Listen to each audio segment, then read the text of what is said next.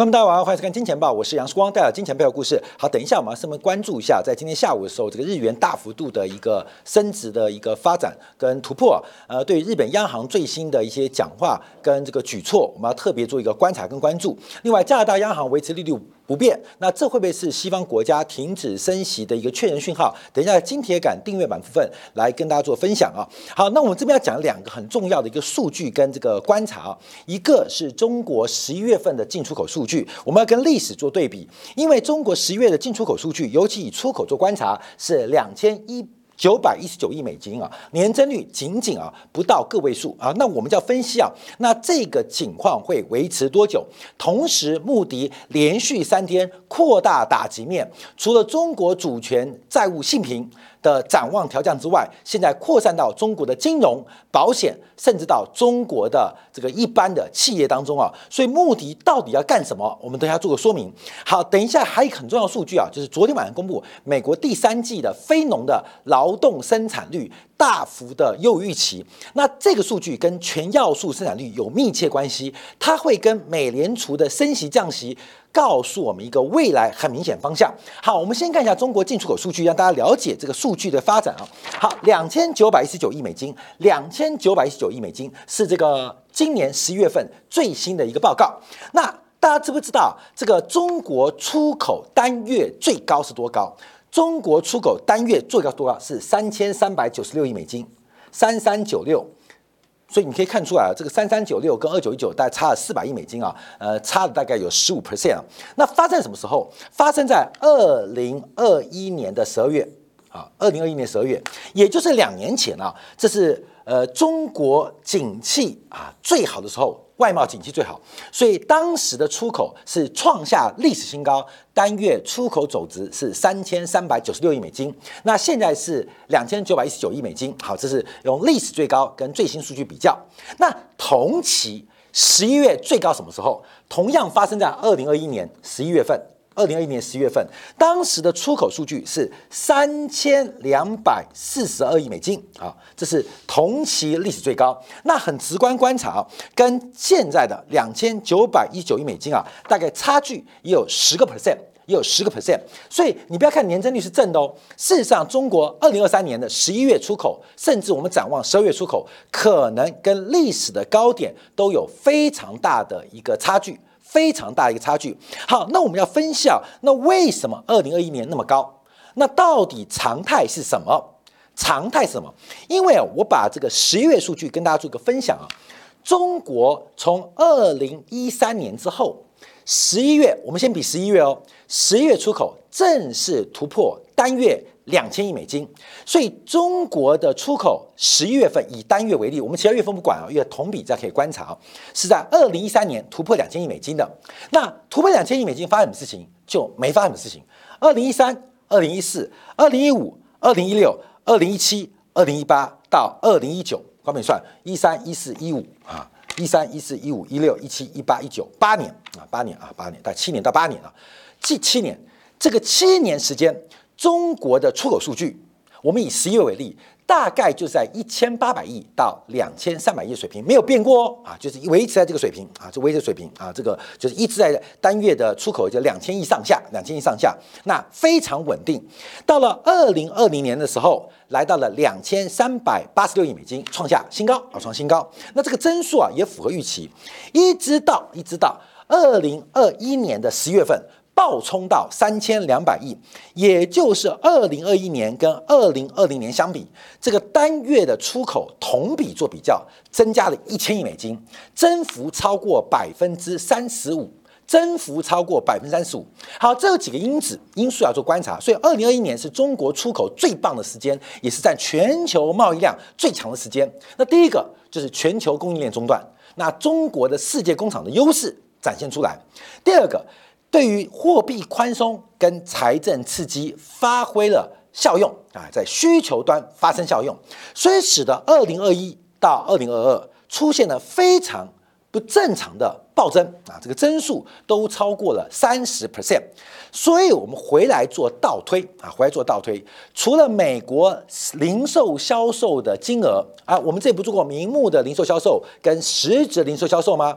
那明目跟零售的差距就是 CPI，就是物价。假如把物价因子给扣掉，其实美国的零售销售早就出现了负增长。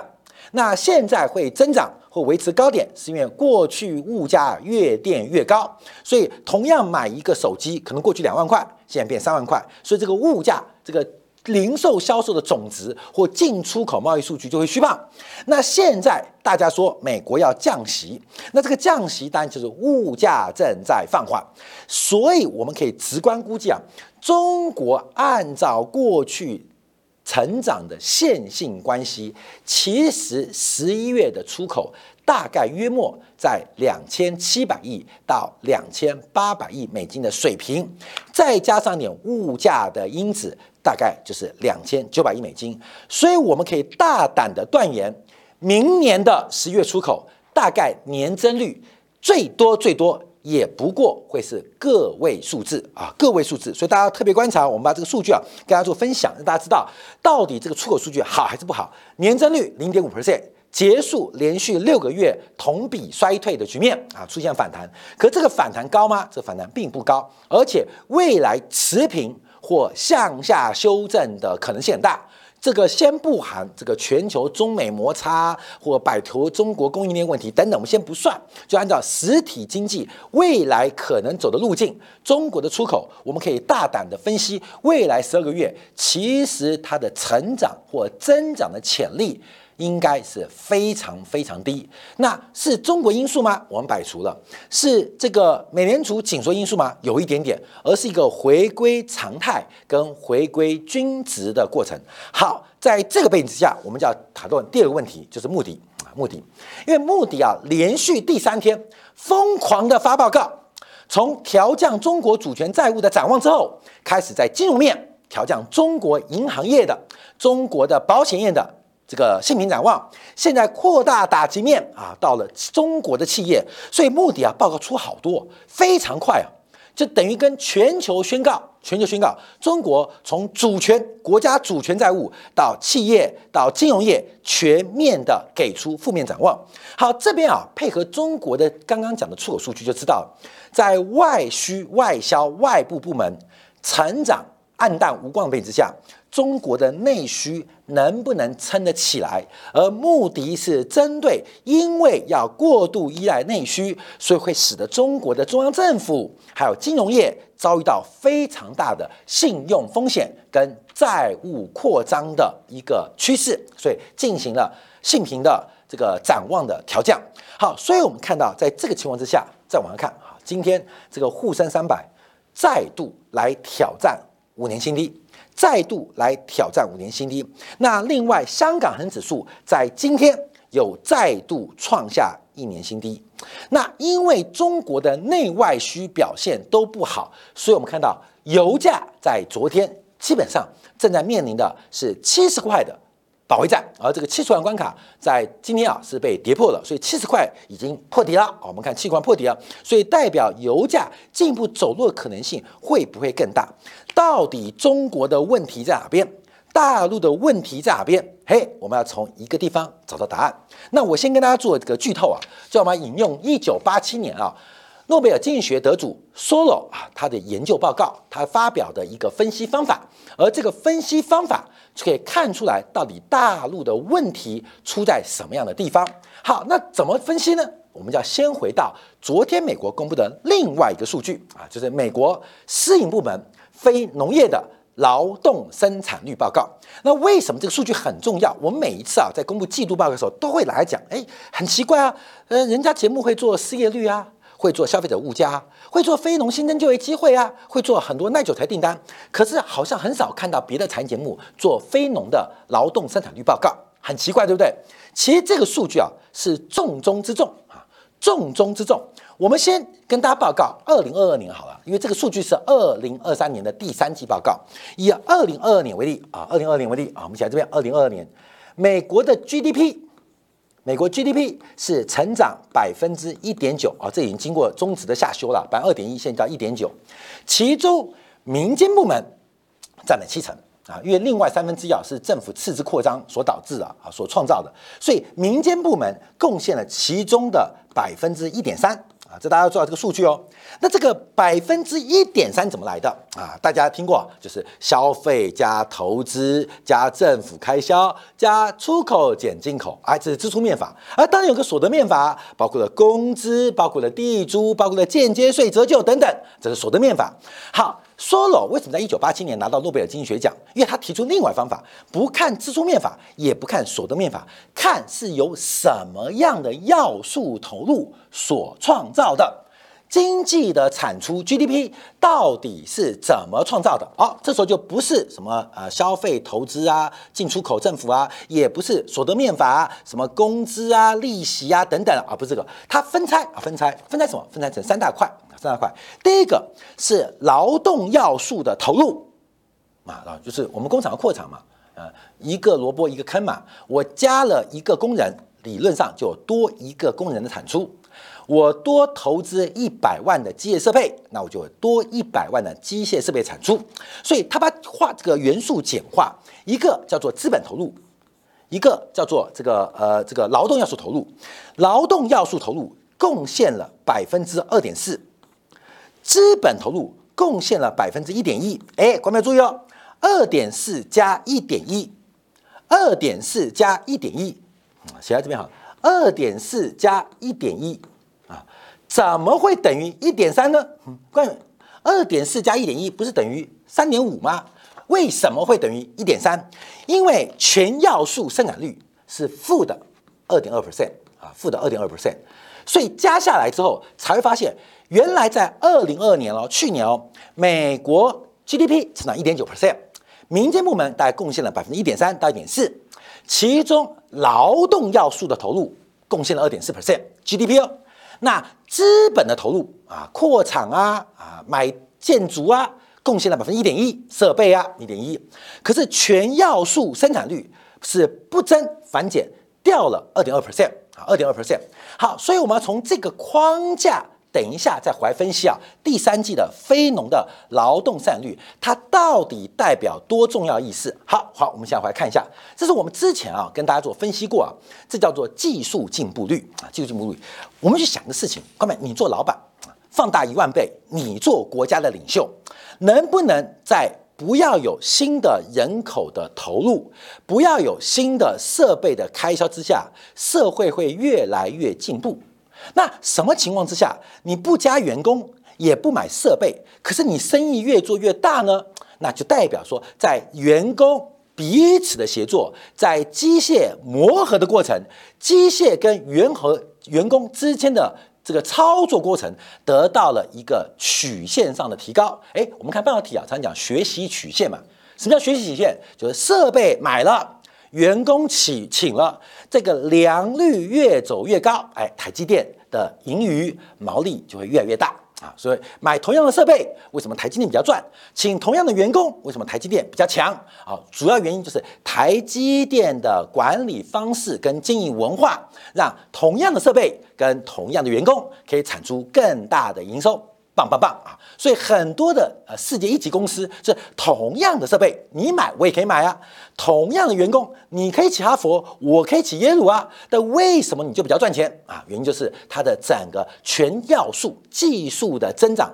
非常非常惊人啊！企业文化，公司治理的能力啊，包括领导人的这个风范呐，管呃领导能力啊，包括等等的一些文化啊，所以叫竞速进步率。好，这个事情放大一万倍，就叫做全要素生产力。所以对于一个国家也好，能不能在固有的劳动力跟固有的设备当中寻求别的突破？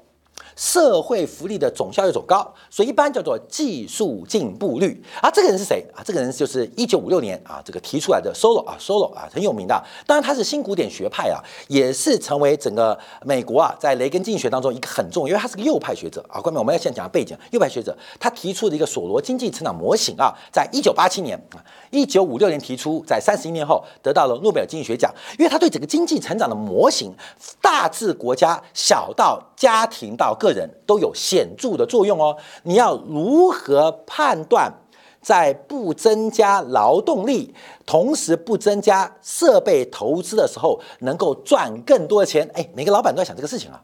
其实一个国家、一个经济体也在想这个事情啊。你懂吗？你想要多请员工吗？不要吧。你要多买设备吗？好花钱哦。能不能不要花钱，不要请员工，可以赚钱？好，这个 Solo 他做的贡献，但 Solo 是针对一个经济体跟国家提出的一个观察，可以落实到企业的经营当中。所以全要素生产力就是就是它打开了一扇很重要的成长之门，打开了一个大家。之前所一直想追求的获利的钥匙，所说了的这个经济上模型很重要。好，当然啊，它的结论更好笑啊，它的结论是政府的政策基本上对于经济成长是完全无效的。啊，完全无效的啊，完全无效。所以有时候刚好台湾最近要选举嘛，你看到那个呃执政党啊说哇，过去你看我们比马英九时代啊出口成长了三十 percent 呢，啊我们的经济成长多少 percent 呢？关没有？其实跟你一点屁关系都没有，换哪一个政党都没用哈。Solo 哈，在一九五六年就做出证明，其实一个经济体的发展。政府的工作就是把游戏规则给制定好，尊重市场的一个机制，在关键市场不稳定或不效率的时候进行干预即可，做好监督跟必要的呃干预就可以了啊。所以这是呃结论啊，结论我们再说啊。好，那么回来看全球生产率哦，这个数字当中啊就会出现一个模型啊，这个模型就要等会跟非农的劳动生产率有关，因为从这个生产率啊，你要判断判断有没有降息的必要。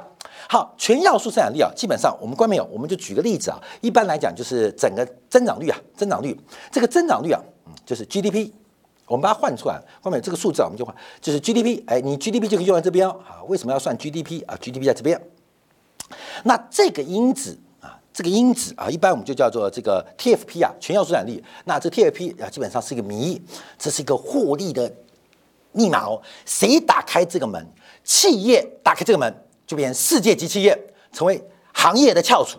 只要任何国家或经济体打开这个门，它就成为世界一流的发达国家。所以这个是一个迷哦啊，这是个迷哦，这是个迷哦啊，这个这所有创建。那我们怎么算？一个就是 GDP 啊，这是一个国家在一定时间的产出。好，那怎么办呢？怎么去找这个钥匙呢？第一个，减去资本增长的投入啊这一块啊，这个资本增长投入啊，一般啊还是配合一个参数啊，就是资本弹性。乘上资本成长率，什么叫做资本弹性呢？就是每投入一块钱的资本，会创造多少的利润或效益啊？叫做资本弹性。那配合资本的成长率，就会起来这个数字，我们把它减掉。另外再减去劳动弹性乘上劳动生产率，就这一块啊，这一块，哎，它也把它减掉啊，减掉，因为这个数字可以测算哦。这数字可以测算哦，一个是资本弹性跟劳弹性，可以通过线性回归历史经验抓出长期的弹性均值。那成长率啊，成长率可以从当下的统计算出来啊，就等一下，包括人口增长率啊，啊，等一下我们讲非农劳动增长率可以算出来，把这两个数字算出来，哎，钥匙找到了，钥匙找到就是全钥匙找到一个不用更努力。不用买设备，不用请员工，不用再花钱，可是包你赚钱的呃钥匙就找到了。所以怎么算啊？GDP 减去资本弹性乘以资本增长率，减去劳动弹性乘上劳动增长率。好，各位我们要举实例啊，我们就举实例啊，举实例。我根据一个论文呐，我们追踪的是中国的例子啊。中国一九八一年，一九八一年到二零一八年，到二零一八年。到零八年，它的 GDP 平均增速啊，平均增速是增长了百分之九点六四，平均百分之九六四，这是二零一八年到二零到到一九八一年到二零一八年，平均九六四。其中啊，其中我们观察啊，观察第一个资本的增长投入啊，资本的增长投入是百分之八点八二啊，百分之八点八二，百分之八点八二 percent 哦啊，但它的。呃，资本弹性啊，资本弹性，关没有？是百零点四一九啊，呃零呃零点四七六，零点零点四七六啊。你看这这个算法，你不会算没关系，就算一遍给你看。那劳动的增长投入是百分之一点九九啊，一点九九，它的弹性是乘以零点五二四五二四五二四五二四啊五二四。那这边可以算出来，TFP TFP 是百分之四点四啊。所以中国过去四十年成长很重要，并不是单纯靠人口红利哦。更多的是引进外资到后期的内生性的资本增长，那更重要的是它的全要素的增长率占去整个经济成长将近一半，所以中国的改革开放、制度的开放、对外开放。对内开放是整个长期高速成长的主要原因，所以不是因为人口红利啊，各位啊，中国没有人口红利啦，所以经济完蛋了。其实从实证模型当中是不能被证验证的啊，所以大家以后想说中国经济温不成长，因为人口红利结束，哎，讲这个话就知道没学问啊，没学问啊。那第二个，中国为什么那么害怕外资？我们可以不用依靠外资啊，没尝试啊。哦，各位证明了外资的资本很重要哦，可更重要是中国对内对外的开放是中国长期进步的原因。好，各位，我们从这个模型就可以算出来了。所以这模型，反正你记住一个结论啊，记住一个结论，记住记记好这一集啊。下次人家说中国经济好不好？哎呀，中国不行的啦，因为中国这个人口红利减少，你看少子化那么严重，所以中国经济不行了啊，没水准。你就回来把今天这一集看完之后去教训他。没知识，我给你上堂课，你不要说你从世光的《金钱报》学到了，你就教训他。另外，中国不需要依赖外资啊，没尝试啊，各位，你把这些记住，那记好之后，然后仔细看几遍，去教育他，不要讲说是你在杨世光看到，然后觉得哇，你是经济学大神，哇，你怎么那么帅？你怎么都知道啊？你懂吗？就就是关键，很重要。好，我们有中国为例，再把这个公式讲完之后，好，回来我们看这个数字，百分之五点二。百分之五点二，我们知道，因为美国第三季的 GDP 的增速，GDP 的增速，哎，刚刚好就是五点二。不是这样算的啦，不是这个这个相反，是因为这五点二当中，其中大概有四分之三是私营部门啊，是私营部门，所以我们现在直观呐，大概百分之四啊，百分之四是私营部门创造的。其中，美国的劳动力、劳动生产率的贡献啊是五点二 percent，你算一下，它代表它占据了绝大部分。所以，我们可以观察，美国启动了全球化的倒退，不管是俄乌战争、巴以冲突，还是跟中国决裂，这都使得美国的全要素生产率在下滑。可美国不怕哦，没有怕，因为美国有劳动生产率在做支持。美国现在这个劳动生产率的提高有多重要？知道？因为美国的资本投入也在减少，因为高高息的环境嘛，高利率的环境，资本的投入啊，各位，这一张啊，资本的增长率这一块这一块显著啊是负值。